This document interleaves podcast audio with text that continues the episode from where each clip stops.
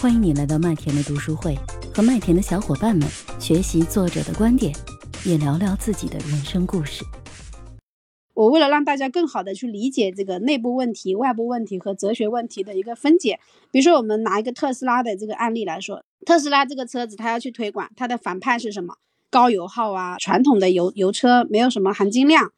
呃，没有什么技术的革命，对吧？那对于外部需求来讲，哎，我可能是需要一部车。那内部有一些人就是，哎，我就想去尝鲜，成为高科技或者是说新技术的尝鲜的，哎，可能他还会有一些更高的哲学问题，说我也很关注这个环保啊，关注这个地球啊，哦，所以你看，其实特斯拉的这个网站上面就是在想。恭喜你又为这个社会节能了多少哦，就会有把这种社会哲学的问题会有个拔高，诶，让你觉得你成为特斯拉的车主之后，你也是在为这个环保、为这个地球做贡献的。这个就是说，从这个问题的几个点去做一个剖析。其实我觉得最难的就是我们要去找准我们客户他的呃外部问题是什么，内部问题是什么，以及他想要达成的一个哲学问题又是什么。一个人物遇到一个问题，接下来就是我们的向导就要出场了。对于向导来讲，我们怎么去让顾客去信任你啊？让你的顾客喜欢你、信任你？我觉得这个是作为这个向导来说，他必须要去具备的两个能力。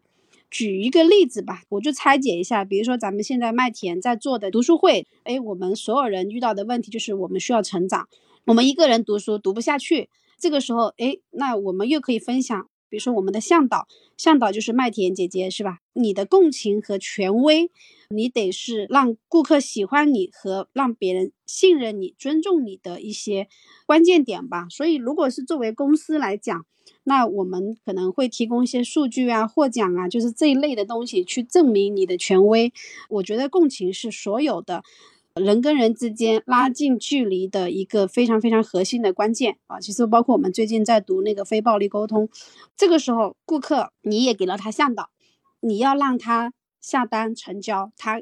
依然其实这个时候他会有担心，就是为顾客提供一个方案。他这书里面举了一个画面，我觉得是很有形象的，就是比如说我们的顾客他在一个一个河边对面的这些东西都是他想要的。但是他不敢跨过去，因为他不确定他在跨过去的过程当中会有什么样的风险，所以这个时候我我们为客户提供的方案，可能我们要在这个小溪里面铺好石头，告诉他一步一步一步走过来，你就可以得到你想要的这个结果。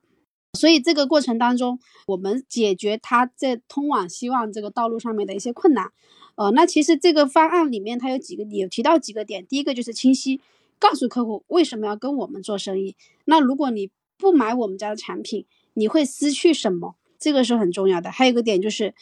我们必须得去看看我们的整个体系里面。这里也有一句话，就是不清不楚就会不战就会输。你因为很很模糊嘛，顾客也很模糊。看到这个点的时候，我也其实有在反思，就是我们有的时候可能在给客户出方案的时候，其实并没有那么清晰的。告诉客户一二三，你做了之后你会得到什么？你不做的话你会失去什么？我觉得这个其实是一个蛮核心的一个重要的点。那这里面他在整个方案里面提了两个方向，一个是过程方案，一个是协议方案。那过程方案就是我刚刚讲的，我给你铺好石头，告诉你一二三怎么走。那协议方案里面更多的就是说，哎，我的目的是为了减少恐惧。比如说我们刚有的时候会说，哎呀，你随便去比价，只要你找到了比我低的，我就十倍的差价返还给你。这就是一种很典型的，就叫协议方案，就是我承诺我的服务，哎，让你安心的去下单，不用担心买贵了是怎么样。你发现一旦发现买贵了，我十倍差价补给你啊。所以这个时候是我们去作为一个向导去激励、去引导我们的客户去做一个下单的一个过程。那还有一个点就是说，哎，提供方案之后，我们就是要去召唤、召唤我们的顾客去采取行动。这里面其实它每一项里面它都会有一个原则，有一个关于我觉得是关于人性的一个原则，就是所有的人，除非他受到激励，否则他都不会采取行动。哦，比如说我我不知道我们有多少人会看李佳琦的那个直播啊，他经常说买它买它买它买它，那其实这个就是非常非常典型的一个就是在召唤行动，对吧？或者是我们呃逛很多小程序商城的时候啊，就会有立即下单啊，或者是怎么样的啊，这些都是一个召唤行动的一个展示。那这里面其实呃也有讲，就是我们在召唤行动里面有直接式的，也有转化式的。直接式的，他也举了个例子，比如说我们会跟女朋友去求婚也好，怎么样说，哎，你愿意嫁给我吗？这就是非常非常直接的。但如果那女孩子说我不愿意，好了，你愿意跟我约会吗？那你愿意跟我约会吧？这一句话其实就是在发生一个转化式的一个号召，可能我需要过程慢慢慢慢的去引导他，但是我得把你往我的道上带，把我这个路上去引啊，这是转化式的一个号召行动。那接下来其实这个时候顾客他依然会很担心，那我们就要去上，哎，怎么样帮助我们的顾客去避免失败？每一个人其实这里面有讲到一个点，就是我们人其实很害怕失去的。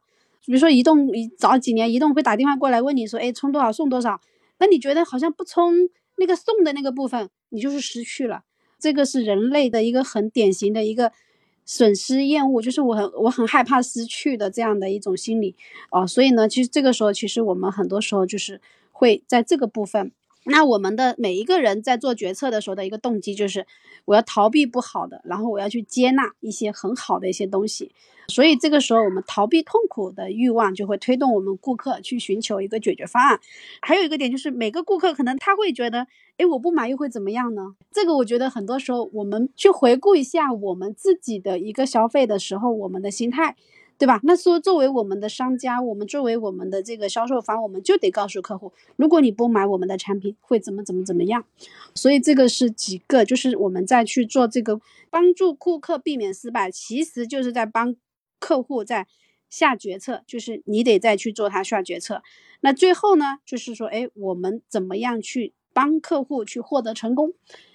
其实这里面的成功，我觉得更多的就是我们如果是拿一个，比如说我要写个文案。或者是我要拍一个这个品牌宣传的短视频的话，我们可以去看，比如说威猛先生他们的一些广告，对吧？那最后其实你会发现说，哎，家里的虫都杀完了，那这个马桶洗得很干净，那这个妈妈她其实是很开心。这里面其实这种画面呈现出来的就是一个你的故事的愿景，就是最终你会把你的顾客带到一个什么样的一个画面去。所以这个愿景，这个结构是要很清晰，比如说赢得了一些地位啊，或者是实现了一些人生的自我实现呐。包括像红牛的广告，其实会说，哎，你的能量超乎你的想象，其实也是在给到我们的顾客暗示你的自我实现的这个部分。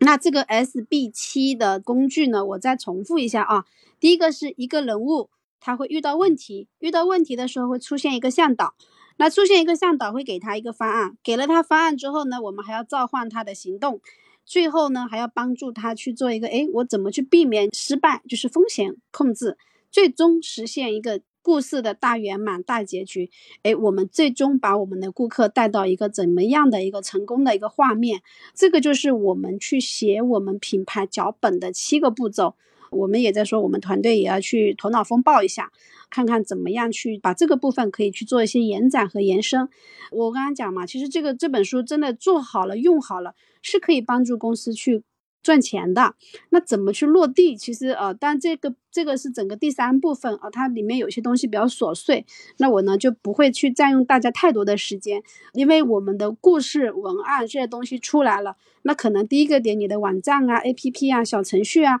你就可以去以这个角色、以这样的一个维度视角，对你整个宣传推广可以去做一个。不一样的一个改版，再一个点就是我们内部的这种宣导，其实这个就是导入出来，可以是一种企业文化，让内部所有的人都可以去往这个点去去落。其实我觉得这个是一本就是还是蛮实用的一本工具书。